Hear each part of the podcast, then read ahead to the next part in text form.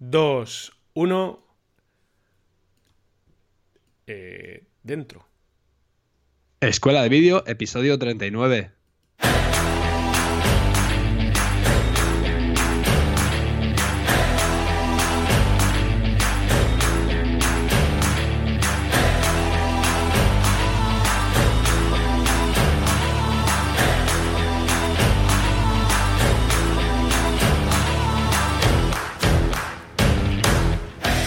Bienvenidos a Escuela de Vídeo, el podcast donde mi compañero Fran Fernández, propietario de FM Creativa, y yo mismo, Cristian Adam, propietario de Craft Video, os hablamos sobre todo lo que se refiere al mundo audiovisual, desde la grabación, edición, pasando por técnicas, programas, cámaras, y os haremos ver que hacer vídeo es mucho más fácil de lo que pensabas. Así que bueno, si estáis preparados y si estáis preparadas, vamos a comenzar.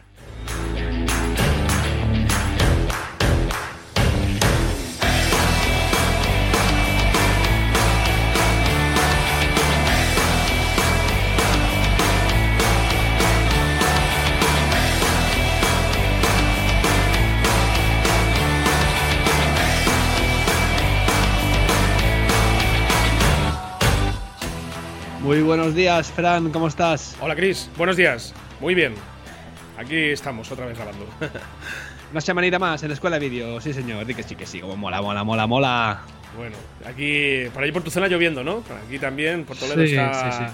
la cosita, ya, ya llega el fresquito, menos mal, ya se fue el verano, menos mal, ya esas temperaturas de 35 grados ya forman parte del pasado, afortunadamente. Aquí en Toledo ahora mismo se está en la gloria.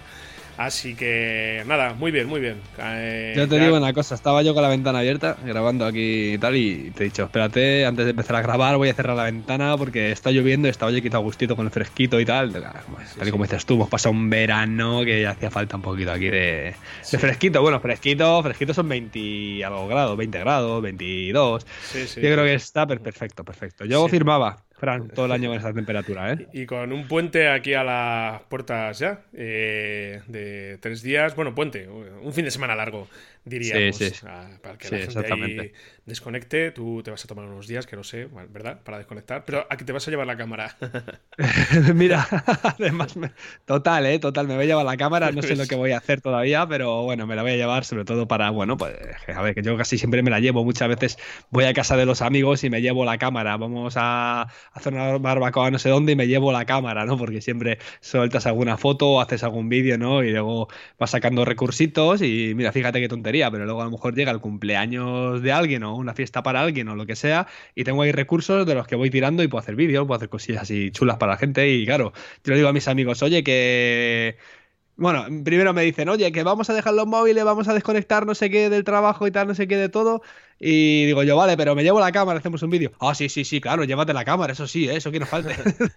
Yo hace tiempo Eso. ya que hace tiempo que dejé de hacer eso. Ya cuando Sí. me, sí, claro, cuando me voy de fin de semana, me voy de fin de semana de verdad. Y aunque claro, siempre No vas puedo. con ese con el chip puesto de pensando en, joder, qué plano más bonito, madre mía, qué, qué guay, qué, qué vídeo más guapo sacaré de aquí.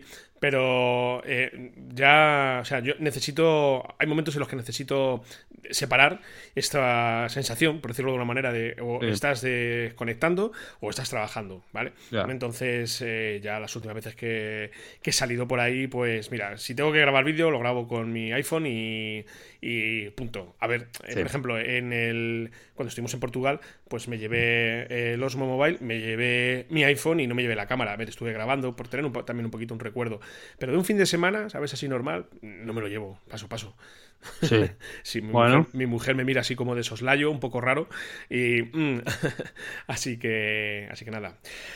Bueno, Fran, antes de nada, escuela de vídeo, ¿te cuento o no te cuento? venga, cuéntame que esta semana estrenamos curso nuevo. Cuéntame un poquito, a ver de qué va. el ya tema. hemos terminado el curso y empezamos nuevo curso y súper imprescindible. Yo creo que esto es un curso muy importante, que es el curso de sonido para vídeo. Ya Mm. sabéis que cuando hablamos de un proyecto audiovisual, hablamos de audio y de visual, ¿no? Eh, hemos tocado todo lo que se refiere al vídeo, ¿vale? Pues ahora vamos a empezar a tocar un poco el tema del audio, sobre todo lo más importante, incluso cosas bastante técnicas, pero, Fran, eh, lo más importante es que en este curso eh, esas cosas tan técnicas que vamos a ver son cosas que podemos utilizar en nuestro día a día, ¿vale? O sea, son cosas que, nos vamos a encontrar en nuestro día a día trabajando con el tema del vídeo, ¿vale? Entonces tenemos aquí, eh, bueno, pues, bueno, no, te voy a contar, te voy a decir solamente que son cinco clasecitas, ¿vale?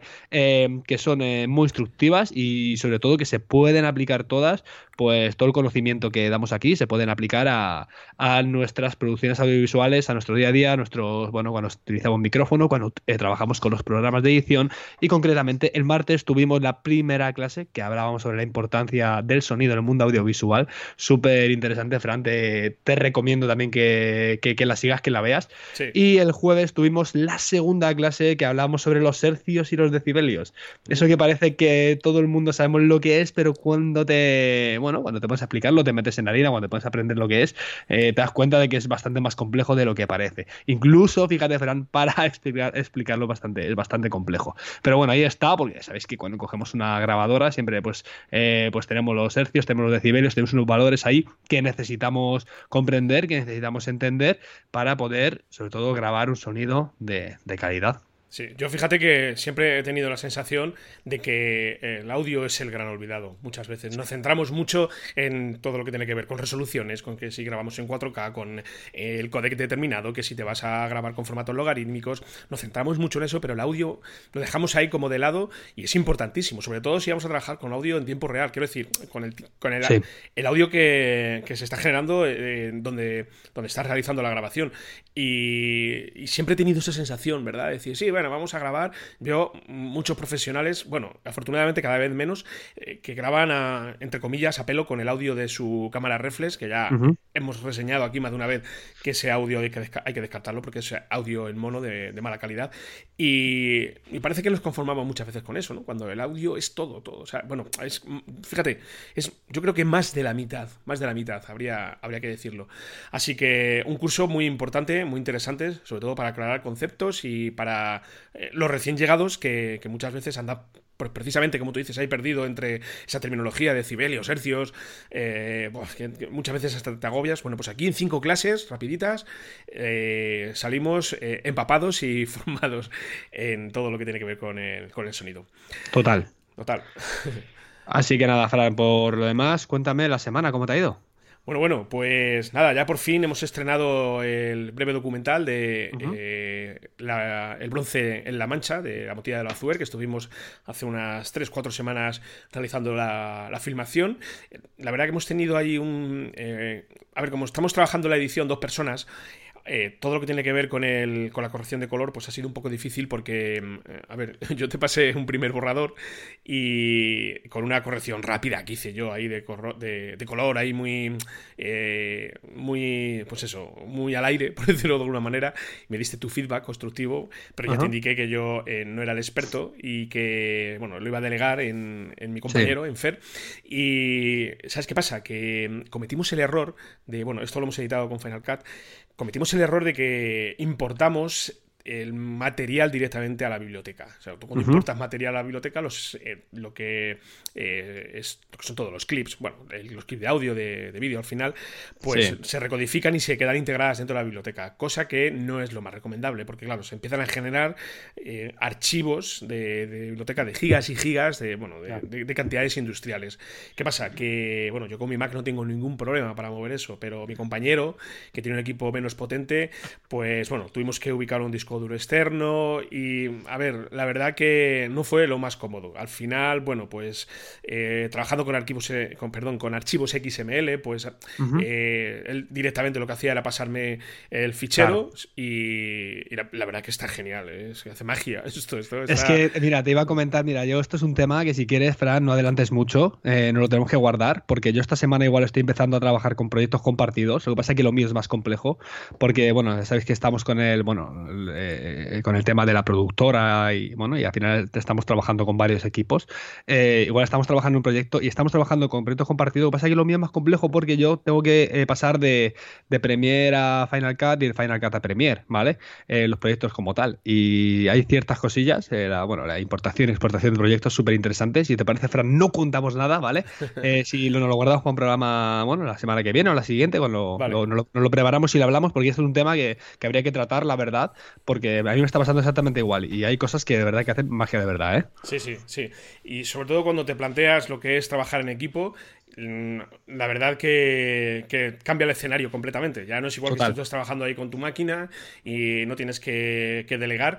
Eh, aquí, mm, pues, por ejemplo, que Fer, que se encarga de toda la corrección de color, pues hemos tenido. Bueno, la, verdad que nos ha servido mucho para que cuando abordemos el siguiente proyecto, que lo tenemos ya cociendo, ya has hablado de él aquí, de ese documental de Toledo Desconocido, pues mm, ya lo vamos a. lo tenemos bastante claro, bastante, bastante claro cómo vamos a, a trabajar, sobre todo para ahorrar, para ahorrar tiempos porque hemos tenido dos días. tú, por ejemplo, hmm. una pregunta, perdona que te interrumpa. Eh, ¿él, con qué cámara graba? O sea, tú grabas con Sony y él. Claro, es que tú fíjate, además, para más Inri, eh, Fern graba con una Fuji, una, eh, una XT2, y yo grabo con mi Sony, con mi Alpha 7S. Bueno, si te vas a. O sea, aunque tú quieras igualar temperaturas de color, quieras trabajar pues con la misma resolución, siempre, siempre se nota, se, nota, se nota un montón. Claro, entonces, sensor es distinto, claro. Entonces tenemos que irnos a prácticamente a trabajar el logarítmico, que eh, fue lo que él hizo y lo que yo no hice. Eh, la verdad que fue un poco. este, este, primer documental ha sido un poco caótico en ese sentido. Nos ha servido, nos ha servido mucho para, para saber eh, lo que tenemos que hacer la próxima vez. Y menos mal que Fer pilota mucho de, corrección de color, el de taronaje, y lo ha arreglado bastante, bastante bien. Ya te pasé yo el del vídeo acabado. Bueno, si quieres, lo vamos a poner incluso en notas del programa. Venga, vale, si apúntalo por ahí y, para que la gente lo pueda ver. Sí, lo tenemos de todas formas en doctravelfilms.com. Es un documental corto de unos 7-8 minutos aproximadamente. Duraba más, pero lo hemos acortado porque tampoco queremos aburrir mucho al personal y esto será una, bueno, una primera eh, bueno, puesta en escena y ya aparte de todo lo que te he comentado, la verdad que ha tenido bastante buena repercusión en Internet porque, bueno, ya sabes que yo eh, en redes sociales, Facebook, salvando las distancias eh, que, me, tengo con Facebook en lo relativo al uso personal, porque yo Facebook lo uso solamente para nivel profesional, eh, la verdad que es una herramienta espléndida. Eh, sabiendo llegar, sabiendo acudir a, los grupos, que al final en grupos es donde más se ve, ¿sabes? Y compartir tu trabajo, la verdad que que puedes tener mucho alcance. Mira, fíjate, ahora mismo te voy a te lo voy a, te lo digo en tiempo real. Ahora mismo este, después de tres días, llevamos casi 4.000 reproducciones y ah, se ha compartido que, bueno, 4.735 reproducciones. Y se ha compartido, la última vez que lo vi, se ha compartido a ver, 192 veces. Jolín. Yo estoy de todos tan descontento con las redes sociales, me molestan tanto el tema de los algoritmos. Eh, sí, a ver, em, yo es que lo veo desde otra perspectiva. Yo prefiero quedarme con lo bueno que me aportan a mí las redes sociales. Sí, claro, claro. entonces, yo para mí esto, o sea, mm, yo no conozco otra manera. Bueno, sí, eh, hemos creado el canal en YouTube. En YouTube vamos a ver cuántos, eh, cuántos visionados hemos tenido. Seguramente que hemos tenido también bastantes, pero, o sea, el la, fuerza, eh, digamos, la, la eh, eh, lo que es la capacidad de difusión de contenidos que, tiene Facebook en este, en este sentido es brutal. Fíjate, en, en, nuestro canal de YouTube tenemos 23 visualizaciones solamente, entre comillas, ¿vale? Entonces, a ver, aunque sí es cierto que YouTube es mucho más... Mm, te ayuda a posicionar mucho más lo que es tu marca y sobre todo que la gente busque algo, pero a mí lo que me interesa ahora mismo es que se comparta mucho y a día de hoy lo que me ofrece Facebook no me lo ofrece nadie. Siempre y cuando, claro, hagas algo que realmente eh, interese. O sea, si vas a hacer un vídeo ahí cutre de dos minutos, eso ten en cuenta que, no se va a distribuir. Total. Sí, sí. Así que nada, y, muy guay. Y ya he perdido la onda, lo que estaba diciendo, ya, ya no sabéis lo que, te estaba comentando. Que me estaba comentando el vídeo, el vídeo. Sí, sí. Ah, sí. Y nada, que eh, el tema de la. De, para la próxima vez, eh, lo que es comenzar a hacer el, el rodaje, ya clarísimo. Vamos a ir a firmar en, formatos slog, en logarítmicos, cada uno con el suyo. Lo ideal sería que o yo me comprara una Fuji o se comprara una, ah, una, Sony, pero yo creo que, trabajando con estos formatos se puede igualar bastante la, la cosa. Así que, así que nada, pero, pero muy bien. Y preparando sobre todo ya eh, volviendo otra vez a mover todo el tema del rodaje del documental de Toledo Desconocido, que lo íbamos a hacer lo iba a hacer con eh, FM Creativa, pero me interesa sobre todo que se empiece a difundir ya y a, y a, bueno, y a, dar a conocer Doc Travel Films, porque sí es un producto de Doc Travel Films, no es un producto de FM Creativa que al final eh, sí que hemos hecho, bueno, prácticamente de todo, eh, hemos hecho muchos trabajos enfocados a turismo, pero más allá del turismo también. Mira, de hecho, la semana que viene tengo que ir a cerrar un par de rodajes que tengo que, que se van un poquito más allá de esta temática, entonces allá sí que quiero ubicarlo en FM Creativa y que Doc Travel Films sea esto, sea definitivamente el rodaje, perdón, eh, material de documental de, viajes y de, y de conocer lugares. Así que ayer por la tarde me puse a seguir con el, con el guion. Qué duro es escribir un guion en condiciones, ¿eh? O sea, al final, o sea, solamente el que, el que se ha puesto sabe lo que es eso, ¿eh? O sea, el ponerte a imaginar. Pues puedes, puedes verlo desde el punto de vista del guion narrativo, puro y duro, pero eh, el guion eh, el guion técnico tiene que estar ahí. Tienes que tener muy claro lo que vas a rodar en cada momento, cuál es el plano que quieres, la iluminación que necesitas, la hora del día que vas a grabar. Eh, o sea, son tantos, tantos conceptos que una persona sola se... No. Los guiones al final hay que cobrarlos si es que lo necesita el cliente y si es un proyecto tuyo, pues al final es echarle horas y tiempo porque, bueno, al final es, para ti o es para vender tu marca, para lo que sea, ¿no? Pero porque, eh, evidentemente, hay que cobrarlos porque lo dices tú, es es muy complicado hacer un guion narrativo, incluso con un storytelling. Eh, o sea, al final es eh, una grabación programada. ¿Vale? O sea, un, podemos decir un spot publicitario, en tu caso, un documental, un tal. Al final necesitas eh, lo hemos dicho ahora muchas veces, llegar al sitio y saber lo que vas a grabar. es una maldita locura ir eh, de vacío. Llegas eh, y te pones a grabar y dices tú, pero ¿qué estoy haciendo? O sea, ¿por dónde he encaminado? Y luego llegas, sobre todo cuando llegas al, momento de editar, y notas que te faltan recursos, que te faltan. Entonces tienes que llegar y decir, mira, voy a llegar y lo primero que voy a grabar es esto, este plano, este tipo plano, este tal, no sé qué, eh, a esta persona, a esta entrevista, tal, y, te, y ya vas con la estructura hecha ¿vale? Tampoco tiene que ser aquí al milímetro, pero sí bastante preciso de lo que quieres grabar. Y eso te va a facilitar, eh, bueno, ya, ya Francis lo decimos como, como un consejo aquí en general, va a facilitar mucho el trabajo a la hora de, ponerte a editar y a montar, y hacer el montaje de, ese proyecto audiovisual. Y nada, y luego por otro lado, pues hemos estoy eh, preparando, pues bueno, una primera fase de tema de captación de clientes. Vamos a empezar ya a, más allá de mover eh, este material, pues comenzar a contactar con empresas del sector, comenzar a ofrecer el trabajo, porque esto es lo más importante. O sea, tú, puedes hacer algo que realmente merezca la pena, que a ti te guste mucho, que a tu cuñado del pueblo le diga, joder, qué pasada, tío, pero ¿cómo has hecho esto? Esto es una pasada. pero eh, esto no se puede quedar aquí. O sea, nos guste, ¿no? tenemos que comenzar a hacer labores de comercial y saber vender nuestro producto y empezar a llamar a puertas y decir, señores, hacemos esto. Eh, fíjate, eh, estoy incluso pensando en... Eh, bueno, no lo voy a decir. De momento cuando lo haga, sí, sí, sí, no lo voy a has decir. Tirado, has tirado la piedra se esconde la mano. No, no, no, no, no. no, a ver, mm, principalmente es poner un poco, presentar Doc Travel Films en sociedad. Pero tengo ahí varias fórmulas y cuando me refiero a sociedad me refiero más allá de lo que es el entorno digital, ¿vale? La, vida real, por decirlo de alguna manera. Y ahí tengo varias ideas en la cabeza que me están rodando. Lo que pasa que mm, voy a esperar a que Toledo Desconocido vaya teniendo forma, tengamos un primer avance y hacemos la presentación del documental, pero a la vez hacemos la presentación en sociedad de, de Doctor Films hasta ahí lo dejo de momento. Es que es una idea que tengo ahí en la cabeza que me chique, que, me está rondando y, creo que la, que la pondré en marcha porque al final esto, o sea, el mundo digital es muy importante, pero en networking, hablar con gente, moverte para acá, para allá, es, es básico, es básico. No te puedes quedar en casa ahí mirando a ver cuántos me gusta tiene tu vídeo. no, exactamente. No, no, vas a vivir de eso, no vas a vivir. Claro, exactamente. no puedes estar esperando a que te llamen a la puerta directamente solamente por colgar el vídeo pues, en las redes sociales. yo estoy, bueno, yo lo que, te, lo que te comentaba, Fran, estoy descontento con las redes sociales porque, a ver, últimamente me estoy moviendo mucho en Instagram, ¿vale?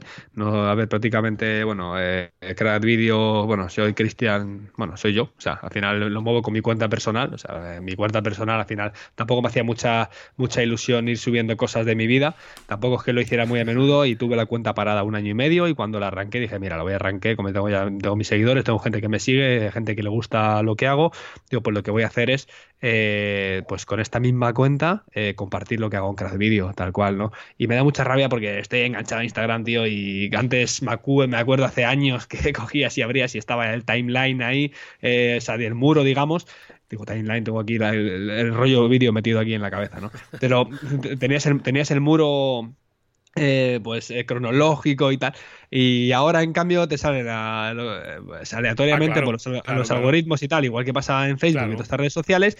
Y luego encima te pone, ya estás al día, cuando es mentira. O sea, vas ahí 15 publicaciones y te dice, ya estás al día, pero como que ya estoy al día, si es que me, he perdido la mitad, o sea, no me quieres enseñar más porque no te da la gana. Entonces me, molesta mucho eso, ¿no? Igual Rock Garden hemos, eh, hemos abierto página de Facebook, hemos abierto Instagram, eh, no, he, no he compartido, no he dicho a nadie que le dé a me gusta, o sea, últimamente estoy con la metodología esa, en plan de, oye, que sean los, los mismos clientes, que sean los mismos clientes que cuando colgamos un proyecto nos lo compartan y que se creen seguidores y veremos hasta dónde llegamos. Y bueno, si tenemos que pegarles un empujoncete, pues ya habrá tiempo para pegárselo, ¿no? y nada, al final lo que hemos hecho es vincular la cuenta de Instagram con Facebook, por supuesto, para que nos ayude un poquito ahí y tal. Y nada, pero vamos, nosotros vamos muy despacio, vamos muy despacio porque queremos hacer las cosas eh, con calma, con cautela, porque además tenemos clientes que nos están esperando en plan de, oye, cuando terminéis la web y tal, eh, hablamos, no sé qué, queremos ver vuestro portfolio, vuestro, vuestro reel, estamos trabajando en un reel, estamos trabajando, bueno, eh, con, trabajos que hemos hecho, bueno, hemos juntado clips y estamos haciendo, pues, bueno, pues un reel que, a ver, estamos trabajando un poco el tema de la narrativa, porque ya viste tú que te, bueno, te lo enseñé, te lo enseñé ayer, ¿te acuerdas? Te dije, mira, esto más o menos, dijiste tú, ah, qué chulo, ¿por qué no lo lanzas ya? Dije, no, porque queremos dar algo más, queremos dar eh, algo más, ¿no? El fotógrafo del equipo también nos dice lo mismo, oye, esto está chulísimo, ¿por qué no lo lanzamos ya este vídeo? Y yo que soy videógrafo, mi otro socio Jorge, que también es videógrafo, dice, es que no lo lanzamos todavía porque somos videógrafos, porque queremos algo más específico, porque es un vídeo que de música y visualmente es brutal, pero eh, le falta, pues para nosotros, le falta el tema de la narrativa, eh, tener un, pues eso, eh, contar, contar algo, ¿no? Más allá de que sea un, ¿cómo decíamos? Un popurrí. De, sí, a mí, me, a mí me gustó bastante, ¿eh? O sea, a mí me parece... Potente, sí. Sí, porque al final el reel, la misión que tiene y el propósito es presentarte en sociedad, decir, señores, hacemos esto y no alargarlo. O sea, el reel tiene que ser un minuto o minuto y poco, ¿eh? Yo no sé este que me mostraste cuánto duraba, ya no lo recuerdo pero minuto y medio. Pero ya te digo, lo vamos a hacer más cortito, no, no va a llegar ni casi ni a un minuto, ¿vale? Y lo que vamos a hacer es también eh, no solamente ofrecer un, un popurrí de imágenes, sino eh, decir, oye, mira, ¿qué somos capaces de hacer? O sea, a lo mejor, a lo mejor te estoy diciendo esto, a lo mejor luego no va mucho más allá de lo que tú has visto, ¿no? Pero, pero yo creo que sí, yo creo que sí va a tener un poquito más de. O sea, tenemos que jugar un poquito más con el tema de los planos, porque sí que hay planos muy potentes, pero hay que jugar un poco con el tema de los planos y la composición y la narrativa, ¿vale? O sea, más que sacar más a ver, el reel primero que hemos hecho hay mucho plano medio, plano general, ¿no? Entonces queremos también jugar con el plano de detalle, o sea, ir metiendo pues cosas que, muestren emociones, que, eh, a ver, luego al final, sinceramente, o sea, lo, eh, mola mucho viendo a un tío escalando ahí grabado con un dron, ¿vale? O a un tío saltando con la bici, un salto que, que no veas, ahí es muy potente, pero grabar, eh, o sea, luego los primeros planos expresando emociones son muy chulos también, o sea, se quedan muy bonitos, ahí además con bien grabados, con una buena cámara y una buena lente, quedan muy brutales. Entonces, al final, ofrecer algo más, ¿no? ¿Habéis pensado la posibilidad de incluir una locución o lo vais a hacer todo en off con con, una, con un score ahí, con una banda sonora de fondo? O... A, mí, de primero se me ocurrió meter una locución, pero una frase en plan en inglés, así tipo hombre mayor diciendo algo al principio, en plan de, yo qué sé, are you ready? O no sé, algo así. No sé, es por ponerte un ejemplo, ¿vale? Pero eh, al final pensándolo, digo, mira, digo, el, eh, el, tema que hemos elegido es bastante potente y queda bastante bien como está. Además que, así, ah, bueno, falta una intro que no lo has visto, que, que, va a ser también muy bruta también. Y nada, una intro de 7 segundos, eh, que es igual igual, vídeo con, sonido, o sea, ya fuera de, fuera de música. Y luego entraría el tema y lanzaríamos ahí el, reel y tal. Y luego, por otro lado. Yo, perdona, sí, perdona, perdona que te interrumpa. Yo, el tema de la locución en un reel me parece muy potente. ¿Sabes? O sea, con una voz, con una buena voz eh, que contrates, aunque sea que te suelte ahí 30 palabras, no más, incluso menos, eh, me parece que es una manera de, conectar, tío, directamente, decirme, hacemos esto. O sea, es una persona que te lo está diciendo. Y a la vez que te lo está diciendo, lo está viendo. Yo lo consideraría, ¿eh? Lo consideraría. Además, ahora mismo ya las tarifas de locución. Eh, mira, yo estuve el otro día viendo en Voiver eh, unas, unas tarifas de locutores y están bastante asequibles. sí. Te puedes gastar por 100 euros o por ahí, tienes ahí una locución de 60 palabras, incluso un poquito menos quizás, y tienes más que suficiente, ¿sabes? ¿Sabes lo que eché de menos yo, tío, Fran? En, en Voiver eh, estuve buscando también voces así, pues típicas voces de, hombre mayor y tal, ¿sabes? Como de, un tío que esté cascado, así, de que el típico sabio de la vida, ¿sabes? Que se cuenta con una voz ahí penetrante, ahí, eh, rollo, no sé, Señor de los Anillos, ¿cómo decirte, no? Sí, eh, Pepe Mediavilla, que en paz descanse el hombre. Sí, y no, y no, lo, y no, y no, y no lo encontré ahí en Voiver. Entonces, si hay alguien que sepa de algún sitio donde pueda ver esto, eh, que, por favor me lo diga porque estaría muy agradecido porque, a ver, a ver, sinceramente me puedo a buscarlo en Google ahora como loco, pero estoy a tantas cosas al final que no, que no me da tiempo, no me da tiempo. Así que bueno, a menos que lo precise. Sí, es potente Fran, pero eh, de momento tampoco me preocupa mucho porque por otro lado estamos también con la idea de, hacer un proyecto propio aparte de Reel. El Reel está muy bien para lanzar, o sea, un portfolio, un Reel, una foto, unas fotos chulas de lo que hacemos, ¿vale? Pero luego tenemos que tener un proyecto propio que sea mm, chulo y ya tenemos en mente lo que vamos a hacer, ya nos falta definir un poco la fecha, que vamos paso a paso. Eh, página web. El logotipo es tuyo, el de Rock Garden, me gusta. El logotipo me refiero a, bueno, sí, lo que es el... Sí, lo que es el logo de la página, pero luego el Fabicon también me gusta, está, está chulo. También es mío, sí. También es tuyo, joder, está muy guay.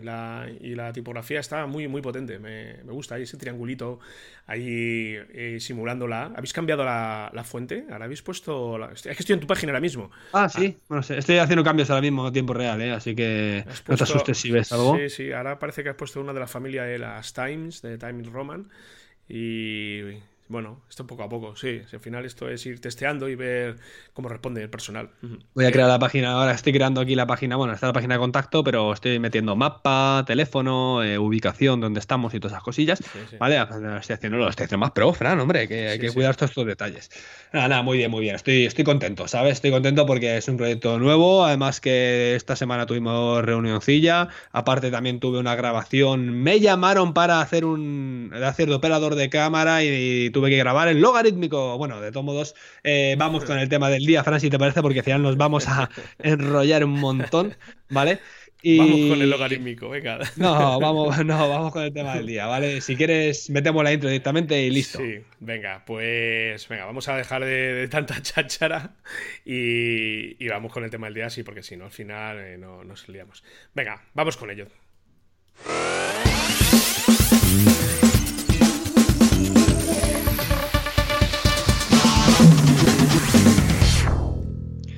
Bueno, Fran, el tema del día, vamos a hablar sobre los nuevos equipos que hemos utilizado esto en este último tiempo. Eh, ya, ya comenté por aquí que me había adjudicado la Sony A6500 y muchos diré, joder, tronco, ya era hora, no sé qué. Pero total, eh, Mira, eh, el otro día hablándolo con el fotógrafo de la productora, me decía, pero tío, si yo tengo una Sony Alpha 6000 también ahí tirar un cajón Digo, ya, tío, pero yo es que hago vídeo, hago vídeo. y bueno, incluso para fotos de batería, foto deportiva, pues a lo mejor no tanto porque no está, no tiene enfoque tan rápido, todas esas cosillas y le falta resolución y tal. Pero eh, al final, eh, es una PSC que funciona. hablo de la Alpha, Alpha 6000 ahora mismo, ¿eh? Es una PSC que funciona fenomenal, graba 50 megabits por segundo eh, de calidad de imagen, o sea, eh, tenemos 1080 a 50 frames en PAL, a 60 frames en ETSC y la verdad es que estamos, estoy súper contenta con el tipo de calidad de imagen, yo muchas veces digo que tanto no solamente el cuerpo, sino valen más los objetivos que, eh, que, le podemos enganchar, estoy súper contento con la calidad de imagen que tiene, pero ya, claro, con el tiempo he dicho yo, bueno, ya es que esta cámara, la Sony Alpha 6000, casi me la compré cuando salió. ¿Vale? Pasé de salir de, la Nikon que tenía y me pasé a Sony porque me llamó el tema este de sin espejo. Dijo, mira, voy a arriesgar, me voy a meter en este rollo, tal, no sé qué. Que sí, que más pequeñita, que parece menos profesional, que no es una reflex, que no es una DSLR tal cual, pero bueno, una mirrorless tal, y, y la verdad es que he estado súper contento, súper contento, pero al final con el tiempo pues he demandado pues, más cosillas, como eh, lo que comentaba hace un ratito, la grabación logarítmico, las cámaras lentas, y sobre todo también una cosa súper importante, porque claro, eh, tú dices, bueno, eh, si tienes las 6300 por lo mismo, ya, pero aquí también tengo estabilizador en el cuerpo de 5 ejes, con lo cual puedo utilizar objetivos sin estabilizar. ¿Vale? Sabes que tenemos muchos objetivos en el mercado como, bueno, eh, estos entre comillas baratos, ¿vale? Que, no son de la marca, que no vienen estabilizados, que son de enfoque manual, con lo cual me vienen perfectos para hacer vídeo, eh, muy, muy luminosos, eh, con lo cual si tengo un cuerpo estabilizado, este me va a ayudar mucho a también a mejorar la calidad de, grabación, porque estamos grabando vídeo. Y para vídeo, ya te digo, demandaba ya un poquito más. También es el slow motion, poder grabar a, a 100, a, a 100 frames, hacer cámaras lentas esto también, la verdad es que, mira, el otro día lo hablamos y eh, me estoy dando cuenta a medida que voy haciendo trabajos que, cada vez eh, los clientes que me contratan demandan más o demandan más. Si, te contratan para hacer operador de cámara, mucha gente te pide que grabe ya en logarítmico, porque luego eh, se meten con temas de edición, porque si te contratan es porque están grabando con muchas, con varias cámaras, con varios operadores de cámara, ¿vale? Y luego también me he dado cuenta que, en general los clientes, por lo menos con los que trabajo yo, cada vez piden más. ¿Y qué piden? Piden eh, slow motion, cámaras lentas y piden planos aéreos. Esto lo piden muchísimo, ¿vale? ¿Por qué? Porque estamos diciendo que, no sé, ¿te acuerdas que lo hablamos en el podcast pasado que me preguntaste, oye, ¿tú crees que con una GoPro eh, podrías hacer un vídeo? Sí, podría hacerlo, pero al final una GoPro o un móvil, que también puedes hacer un vídeo con un móvil, lo tiene cualquiera, ¿no? Em, entonces, la apreciación del cliente es decir, eh, vale, yo tengo un móvil, puedo hacer un vídeo o puede hacerme cualquiera un vídeo con un móvil, pero dame algo más, dame una cámara lenta, dame un plano aéreo, algo que, el mismo cliente no pueda conseguir. Y te digo una cosa, Fran, seguramente el mismo cliente no puede conseguir también el vídeo que tú le vas a entregar con el móvil, ¿vale? Pero al tenerlo en la mano se creen, o sea, se creen como que ya puedo, ¿sabes? Yo puedo, ¿sabes? Entonces, bueno, al final es pedir algo más. ¿Qué pasa? Sony a 6500 para sacar saca. Sí, eh, hablan muy bien de la velocidad de enfoque de esta cámara, que tiene una rapidez enfocando bastante interesante. Es algo que a mí es algo que, bueno, conozco el Alpha 7S solamente y ya me viste en directo lo que los problemas que yo tengo con el enfoque automático con esta cámara de, irse a, a, donde realmente quiere. Entonces, bueno, al final eh, yo trabajo con enfoque manual y el enfoque automático lo desecho. Lo que pasa es que eso al final ya sabemos lo que implica, que tardamos un poquito más tiempo, sobre todo para el tipo de trabajo que tú haces, el enfoque automático es ideal, pero claro, a mí, ya que te lo digo, me ha jugado malas, malas pasadas y el tema del visor, que pequeño a mí, para trabajar con enfoque, que tengas el picking ahí, pues eh, yo, yo sufro bastante. Pero más allá de esto, yo he estado leyendo, eh, eh, pues bueno, opiniones de, en blogs y hablan, o sea, si tienen que reseñar algo de esta cámara es sobre todo la, velocidad de enfoque, que va bastante, bastante bien, pero cuéntanos tú un poquito, porque al final eres tú la que, sí, que, la ha comprado y que ya has estado metiéndole caña. Sí, correcto. Eh, yo he estado trabajando con velocidad de enfoque automático y manual. Evidentemente hay situaciones en las que no, o sea, yo casi siempre para que trabajo con enfoque manual, ¿vale? Porque es el que más fiabilidad me da. Pero cuando hay mucha acción, hay mucha toma en movimiento, hay que hacer un seguimiento de alguien, eh, sí que trabajo con el enfoque eh, con el enfoque automático. Y te digo una cosa, es una maravilla, porque bueno, además de comentar que tiene pantalla táctil, con lo cual puedes fijar también el enfoque y puedes, bueno, bueno, pues hacer un montón de cosas. La verdad es que te digo una cosa, Fran, eh, tengo la cámara relativamente desde hace poco y me tengo que empollar tantas cosas de esta cámara, pero por lo que yo he podido comprobar ya en los eventos que he, cubierto de que la tengo y las grabaciones que he hecho, eh, es que el enfoque automático va muy, muy bien y mucho mejor que el de la 6000, ¿eh? Mucho mejor que el de la 6000. Con lo cual, eh, vamos, vamos, eh, súper, súper contento, ¿eh? O sea, súper, súper contento con el tema de la, con la cámara, súper contento con el tema del enfoque, súper, bueno, en general, a ver, también es que pega un salto de calidad, es decir, claro, es normal, vaya cosa me estás contando, ¿cómo no vas a estar contento, sabes? Sí, sí, sí. Y supongo que todo lo que tiene que ver con Codex eh, trabajará con el XAVC, el de Sony, ¿verdad? Y supongo que el AVCH, este, el otro. Sí, sí, sí, sí, sí. Los códex son prácticamente los mismos, los que al final tienes que, o sea, puedes elegir lo único los... Bueno, te voy a contar ahora la cosa que me pasó, porque claro, también, eh, pues, al final estás en un evento, vas con prisas. Eh, tienes para elegir las grabaciones a 4K eh, a 1080 100 eh, frames eh, a 100 megas, a 1080 a 100 frames por, segundo a 50 megas, a, 50 frames y a 25 frames, ¿vale? Esto en PAL, ¿vale? O sea, con lo cual ahí pues, puedes elegir la calidad de grabación que, tú quieras. ¿Qué sucede? Que dije yo, ¡buah! De fenomenal. Digo, fenomenal, metí la tarjeta y digo, voy a grabar pues a la máxima calidad posible. Eh, ¿Qué pasa? Cogí, me puse a grabar, eh, elegí eh, el XVCS. Grabación. XVCS. A tope, de velocidad y no te valía la tarjeta, no me digas más. No, no, no, no, no ah. espera, sí, sí, sí, sí, sí que me valía, pero sí que me valía porque la tarjeta que tengo, pues mucha. Bueno, tengo una tarjeta buena que, a ver, eh, con buena velocidad de lectura para, para estos casos, porque alguna vez cuando ha tocado alquilar algún equipo, lo que sea, pues necesitas este tipo de cámara.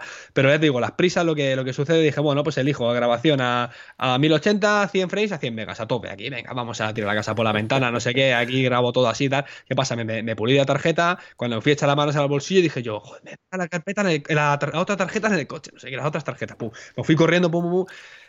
Claro, estaba en medio de un evento, me fui al coche que lo tenía relativamente cerca, metí la tarjeta y cuando iba según corriendo tal, iba, y justo dices tú, no vale la tarjeta. Y yo, ¿qué pasa? ¿Qué pasa? No sé qué. Que había cogido otra tarjeta más baja. Vale, te había cogido otra tarjeta, una, una, 80, megas por, 80 megabytes por segundo y no me valía. Me ponía que le falla la tarjeta, no sé qué tal no pasa nada. Cambié el formato, elegí 50 megas, o sea, 100 frames, 50 megas y así grabando. Eh, ¿Se aprecia? A ver, eh, al detalle sí. Eh, sí, pero es que no te vas a fijar en la vida. Eh, un vídeo dinámico como el que hice, el que hice, pues al final no lo vas a apreciar entre clip y clip. O sea, tienes que estar aquí parando la grabación, eh, mirando, comparando imágenes y tal para que, para que lo veas. No es una cosa que digas, wow. Pero lo que pasa es que, bueno, al final sí que se nota la calidad que grabé con, bueno, el primer formato que grabé, el primer, la primer, el primer que elegí, perdón, sí, sí que se nota. A mí me gusta mucho el XAVCS es un codec muy, muy resultón y que, bueno, que respeta bastante la tasa de calidad y, compresión. Siempre que puedo lo utilizo. Lo que pasa que tienes que tener a mano una tarjeta que te, que te responda. Al final, si no tienes una tarjeta rápida, pues te pasa lo que a ti te ha pasado, que seguramente estoy, seguro que no te va a pasar más veces, ¿a que no? Mira, cogí la tarjeta que me compré cuando me compré la Nikon, tío. O sea, cogí la, dije, la tarjeta, ¡pum! Arramplé ahí, abrí la mochila y pillé la tarjeta casi sin mirar cuál era, la metí y dije yo, ¿qué pasa aquí? Y dije, hostia, digo, es verdad, ¿sabes? con lo cual, ya te digo que al final es un descuido, pues a veces de esto que digo, yo quiero minimizar muchas veces en el equipo, lo he dicho muchas veces, en llevarme a los eventos lo, menos, lo menos posible, de no cargar con la mochila, tío, porque luego al final para hacer un cambio de objetivo o lo que sea, pues eh, prefiero tener una pequeña riñonera o lo que sea colchada, ¿sabes? Eh, aquí un lateral y va a ser mucho más cómodo, ¿no? Eh, con lo cual eh, a veces minimizar tanto tampoco es bueno. ¿eh? Sí, claro. Oye, ¿qué tal te apañas con el cuerpo de cámara tan pequeño? Porque esta yo creo que tengo la sensación, por lo menos, de que es algo más pequeña que la que las de las gamas eh, S, de la Alpha 7S, de la Alpha 7.2, es más pequeña. ¿Cómo, qué, tal lo llevas eso? Eso de que, porque es que yo tengo la sensación permanente de que se me va a caer esta cámara. la agarro con una fuerza. Bien, porque mira, yo cuando trabajaba con la Nikon, que la Nikon evidentemente es más grande, eh, tenía. Mm, o sea, cuando me compré la 6000, me acuerdo cuando di el paso, o sea, me daba miedo cogerla, ¿vale? O sea, me da miedo porque yo me muevo mucho por todos lados y decía, esto se me va a caer y se me va a ir la cámara, todo por saco, ¿sabes? Entonces iba siempre con la. Porque claro, yo con la Nikon llegó un momento que quité, que quité, que quité la correa, la tuve puesta, la quité, la tuve puesta, la quité, y cuando y cuando cogí la 6000 al principio, eh, dije, le quito la correa. Pero dije, es que no me, no me atrevo a quitarle la correa. Porque la correa era como que me la ataba en la mano y luego, bueno, pues al final pues me ayudaba a hacer ciertas cosillas también con la correa, como hemos comentado aquí en algunos episodios y tal pero eh, no, me atrevía, ¿vale? Ahora ya sí, ahora ya al final, pues eh, dije, mira, le digo, mira, cojo con firmeza y listo, tengo que seguir trabajando y no puedo estar aquí con eh, molestándome, ¿no? Pero sí que es verdad que al principio me costó, ahora estoy, estoy acostumbrado, porque al final estoy metiendo el dedo, a, ver, la empuñadura es pequeña, sí que es cierto, ¿vale? Pero al final estoy metiendo la mano entre empuñadura y objetivo, al final objetivo, con objetivo grande, objetivo tocho, pues también me ayuda muchas veces a, bueno, pues a, la, sujeción, a la amarre de la cámara, ¿no? Y el tema del ruido, ¿qué tal? ¿La has testeado? ¿La has llevado a valores altos o...? Sí, la he subido, la subí, bueno, a ver, eh, una cosa se me fue la olla, empecé a subir aquí el ISO, le llegué a subir hasta 8000, con lo cual, a ver, evidentemente había zonas muy claras, pero en las pequeñas zonas oscuras que había, evidentemente había ruido, pero lo puedo estirar hasta 2000, 2000 y pico, hasta 2000 y pico me aguanta, ¿eh? Además, ya estuve grabando también con el Cine 4, he grabado he grabado en, en, modo neutral, he grabado de varias maneras Y, y, sí que se puede estirar un poquito más el ruido que la 6000, pero a ver, al final no olvidemos que sigue siendo una PSC, que, y bueno, al final no tiene esa tolerancia tan grande, al final tenemos que jugar con otros tipos de valores, tenemos que romper un poco las letras, bajar un poco incluso la obturación hasta ciertos límites. Al final recuerda, Frank, que yo estoy haciendo eh, vídeo en movimiento, vídeo deportivo, o sea, no hago vídeo de producto, no hago vídeos eh, eh, muy lentitos que digamos, entonces tampoco puedo permitirme el lujo de romper la regla y bajar la obturación demasiado, como sé que hay muchos videógrafos que bajan la obturador hasta 30, pero claro, a lo mejor para grabar un no sé, una escena una escena que no haya movimiento apenas que no haya apenas movimiento exactamente que haya un pequeño traveling con la cámara pues todavía sabes pero no pero como tal yo no puedo hacer eso. Yo creo que eh, a ver el tema del ISO alto eh, a ver si llega aquí un, videógrafo ahora que se dedica pues a hacer por ejemplo reportaje nocturno me dirá pues no tienes razón pero la mayoría de ocasiones y fíjate que yo tengo un Alpha 7S eh, yo creo que 8000 ISO como mucho es más que suficiente suficiente. A no ser que te metas en una cueva directamente y, te tengas que grabar ahí un pub que no haya casi iluminación. Mira, en, la grabación que hice en Marrakech hubo un momento que era de noche, completamente de noche, estábamos a las afueras de la ciudad y había una llegada de personas a un sitio y no había nada de luz, nada, nada, nada, nada. Y dije, bueno, pues nada, vamos a tirar para arriba. Y lo llevé a 25.000 de ISO la Sony era eh, mm. iros esta noche a caminar por el campo y esa era la situación. Y ahí ya apareció ruido. Se veía bien, pero ya era un ruido que, al final es material que no puedes usar directamente. El cliente me decía, pero es que esto no vale. Digo, claro, es que está oscuro, que era una cueva. Yo no puedo grabar en una cueva por mucha Sony Alpha 7S que tenga, ¿sabes? Entonces, eh, más allá de estas situaciones excepcionales, yo creo que la mayoría, eh, un 6000, 8000 de ISO es más que suficiente. Así que, pero nada. Muy bien, pues entonces en general, tu opinión de la cámara, eh, bien, guay, ¿qué te parece? La, recomiendo totalmente para, bueno, fotografía, vídeo, es una cámara espléndida, a ver, no es una cámara barata, esto, esto es tal cual, o sea, no, que nadie se piense que esto es una cámara que, de, bueno, eh, te vale para eh, o sea, que no es un juguete, es una cámara final con, muchas opciones profesionales. Ahora, eh, volviendo un poco a lo del ISO, quien quiera una cámara que grabe por la noche, que se vaya, ya no voy a decir una full frame, sino que se vaya una, específicamente una Sony A7S, A7S2 o una GH5 y también tiene muy buena tolerancia a ISOs altos, ¿vale? Y ya a partir de ahí, eh, que cada uno... Escoja. Eh, escoja, pues y que busque, yo lo digo muchas veces, Fran, sé que me repito, sus propias eh, bueno, que sus propias necesidades para sus propias producciones audiovisuales. ¿Vale? Hasta ahí lo dejo. Yo estoy súper contento para lo que hago yo, lo he dicho muchas veces, que tampoco me hace falta más. Sí que he hecho de menos todavía que hubiese una salida de, de, cascos, de auriculares para poder escuchar lo que se está grabando con el tema del mm. micrófono. Esta es una cosa que, estaría muy, muy, muy interesante porque está muy bien el tema de poder enganchar el, micrófono a la cámara, cosa que la 6000 no tenía, fíjate lo que te digo, otra cosa que, he mejorado ahí, ¿vale? Aunque tampoco soy demasiado partidario de, grabar el sonido de esa manera, porque si nos encontramos con el micrófono roto, eh, eh, nos enganchamos a la cámara, todo lo que vayamos a registrar se va a quedar, o sea, no vamos a tener ni el propio, ni la propia grabación de la cámara, ni la misma grabación del micrófono que está rota. ¿Y qué pasa? Que si esto lo escuchas, pues evidentemente pues, mucho mejor, ¿no? Pero, bueno. Yo la, mira, la estoy viendo en Amazon ahora mismo, la tiene en 1.300 euros. Esto al final ha provocado que la 6.300 baje y eh, eh, la estoy viendo ahora mismo con, un objetivo, en un 1650 por 811 euros, la 6300 en Amazon.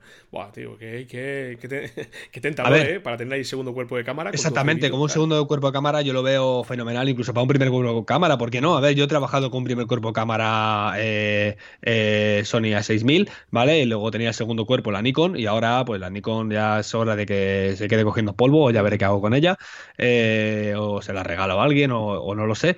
Y, y me había quedado con la, con la Sony de segundo cuerpo, la 6000, la 6500 de primero, ya que más que nada porque, bueno, es la misma cámara, mismos objetivos y todas esas cosillas, ¿no? Pero si, si, Fran, si tú trabajas con Sony, tener un, si tienes una Alpha 7S, una Alpha 7S2 o, o una 7.3 o lo que sea, tener un segundo cuerpo, una 6300, es un lujazo de cámara, ¿eh? Sí.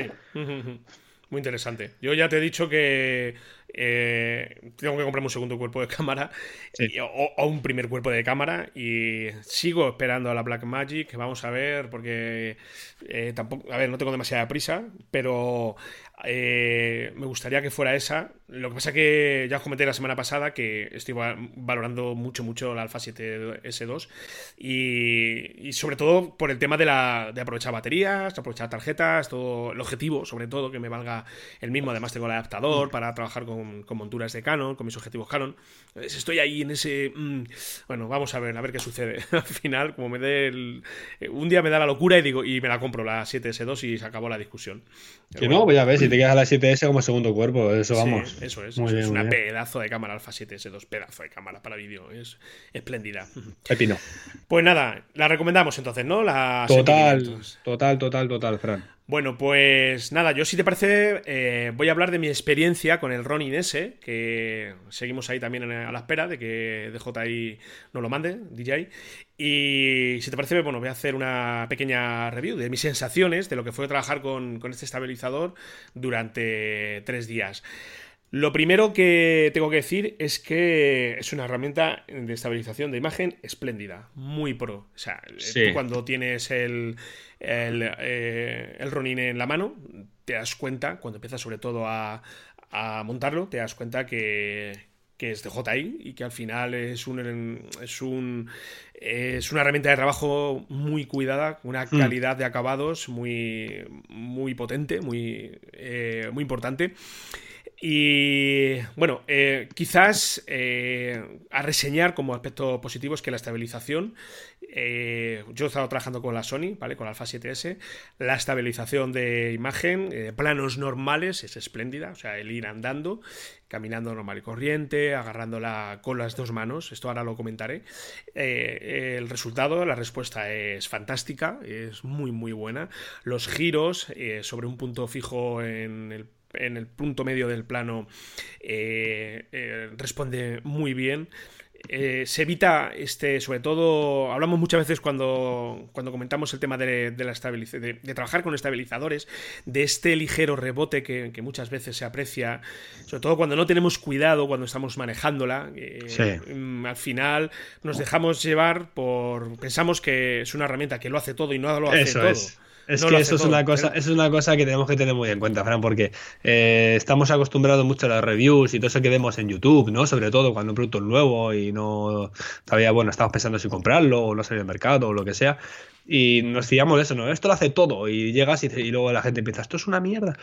Porque claro, sí, pero bueno, es la técnica. Sí, pero hay gente que incluso no piensa ni que es una mierda, que directamente sale, graba, comienza a andar y según anda, eh, sí, la imagen está súper estabilizada, pero se empieza a ver ese ligero bamboleillo, ese trotecillo que todos tenemos al andar.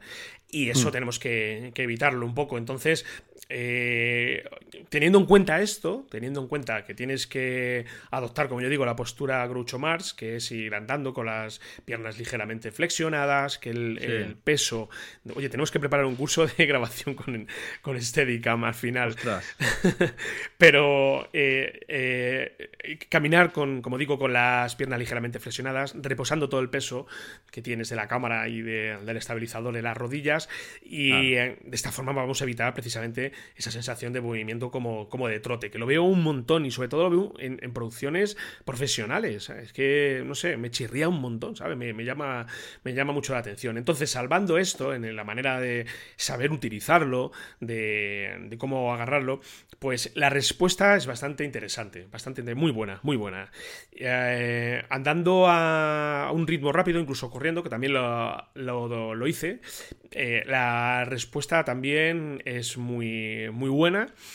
Y si tuviera que reseñar algún aspecto, entre comillas, negativo, eh, pues bueno, sería que pesa mucho, digo, pesa, pesa, pesa como... Sí, a ver, eh, está muy bien porque eh, incluye un soporte, la parte inferior, un pequeño trípode que viene de serie. La caja yo creía que esto tenías que comprarlo aparte pero ya, ya viene dentro.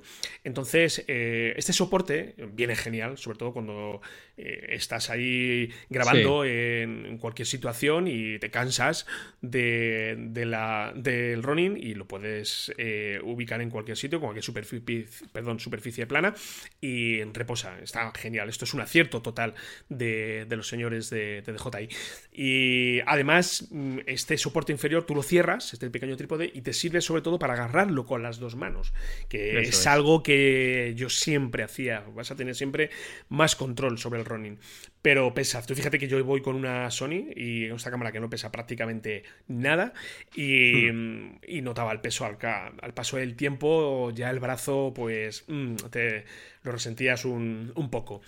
Eh, cosas que me gustan mucho, ya lo indiqué cuando lo vi la primera vez. Esto que la cámara esté a un nivel superior a lo que es todo eh, lo que es toda, eh, todos los motores, que al final en, el resto de soluciones, el Siyun Crane, por ejemplo, eh, por lo menos en el modelo de la Sony te está tapando, a no ser que tengas una, una, cámara que te permita sacar el visor hacia el lado izquierdo, como puede ser, por ejemplo, la Panasonic o las, los modelos de Canon, que no vas a tener problema, pero Sony ya sabemos que de momento la única opción que nos presenta es sacar el visor, pero inclinarlo hacia arriba, hacia abajo, ¿vale? Pues para, si la tenemos en la parte inferior de la cámara, pues lo inclinamos hacia nosotros y ahí vemos el visor y vemos lo que estamos grabando, que eso se agradece muchísimo. Pero sacarlo fuera, no. Yo no sé, a lo mejor eh, mm, si hay alguien que esté escuchando esto y que conozca algún modelo en concreto, que me diga, Fran, que esta sí lo hace. Pues nada, que no lo comente, ¿vale? Pero claro, el, eh, eh, con, este, con este running, precisamente lo que hacemos es ubicar la cámara por encima de estos motores y no te estorba. Y esto se agradece muchísimo. Se agradece muchísimo porque estás viendo en todo momento lo que estás filmando. No tienes ningún elemento que se interponga entre ti, entre ti y, el, y el visor. Y, me gustó, me gustó mucho.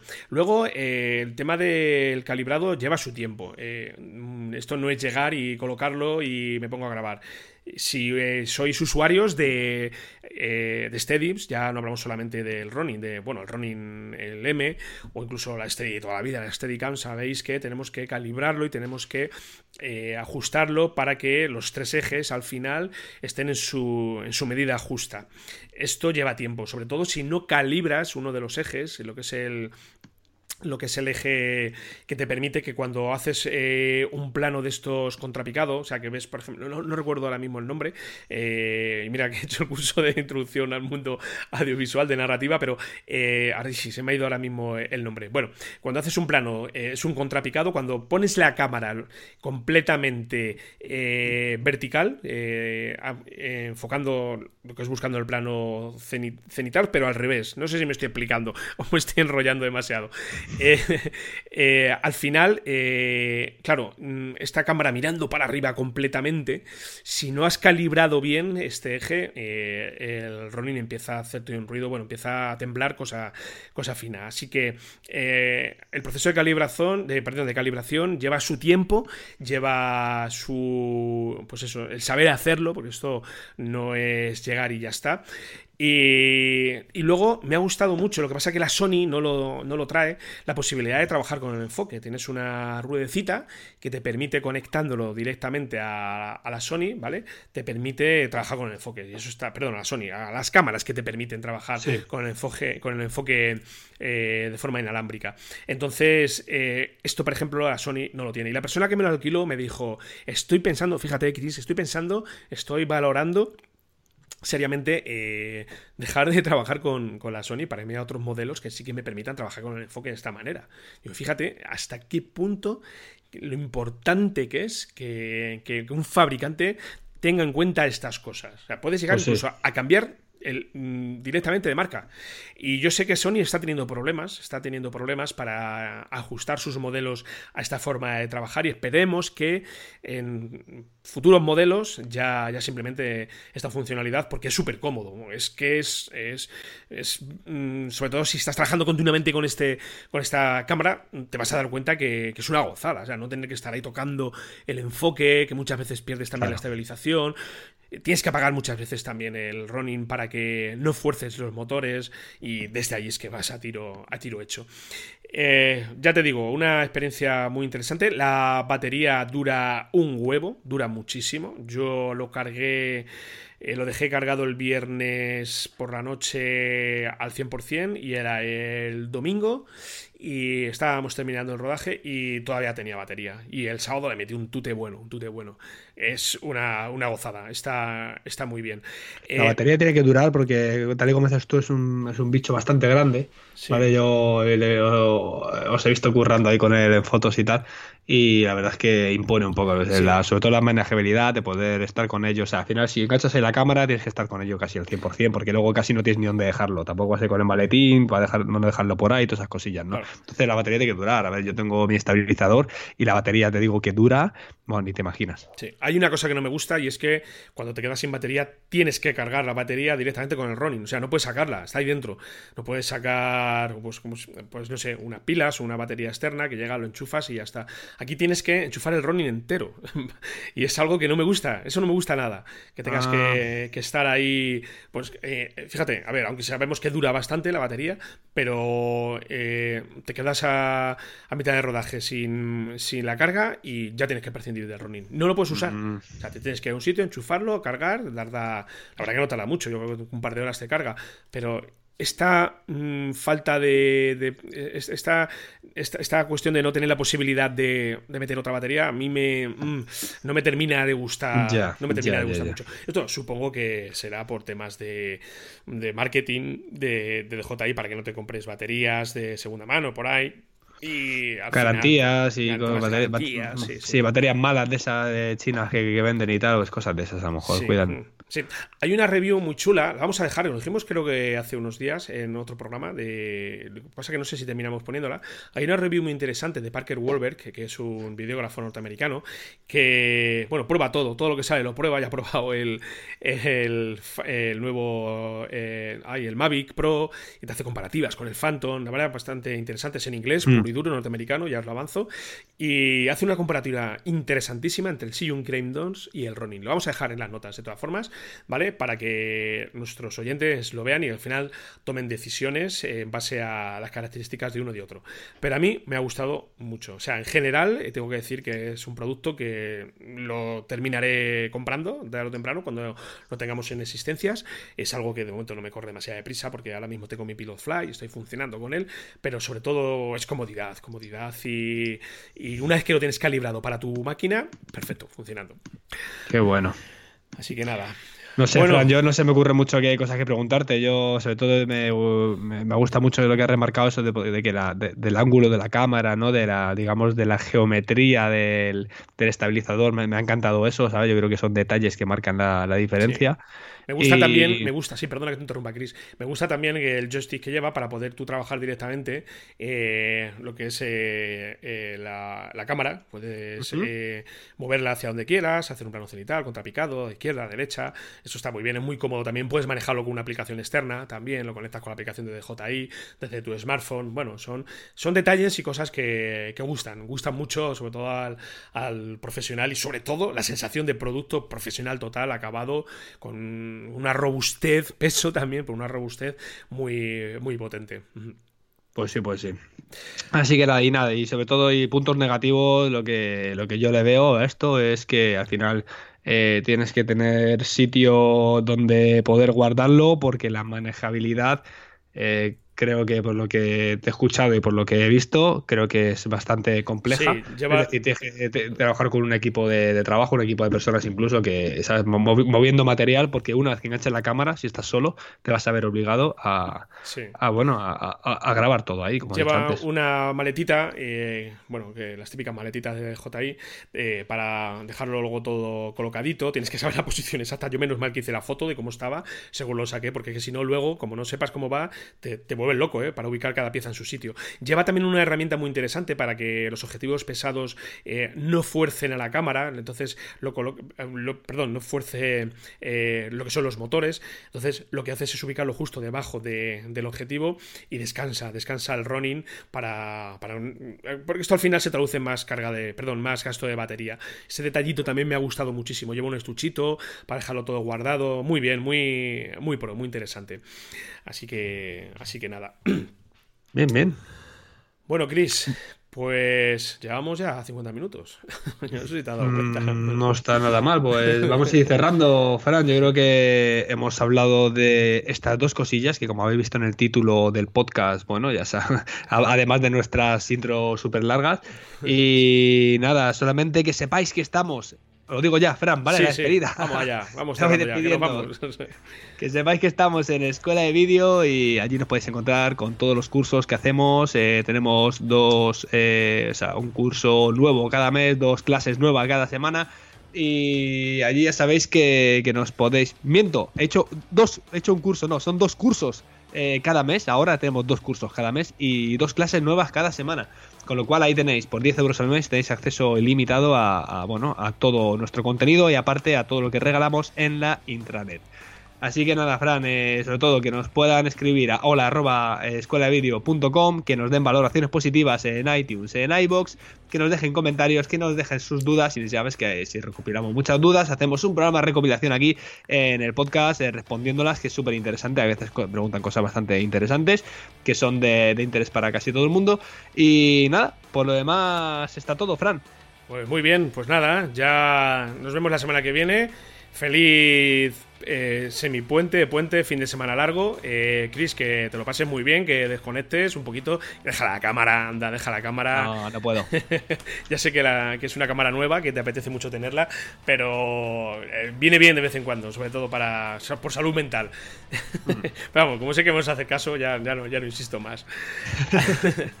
Así que nada, nos vemos por aquí entonces la semana que viene con, con más cositas interesantes. Y lo dicho, feliz este fin de semana para todos y para todas. Un saludo, chao. Hasta luego.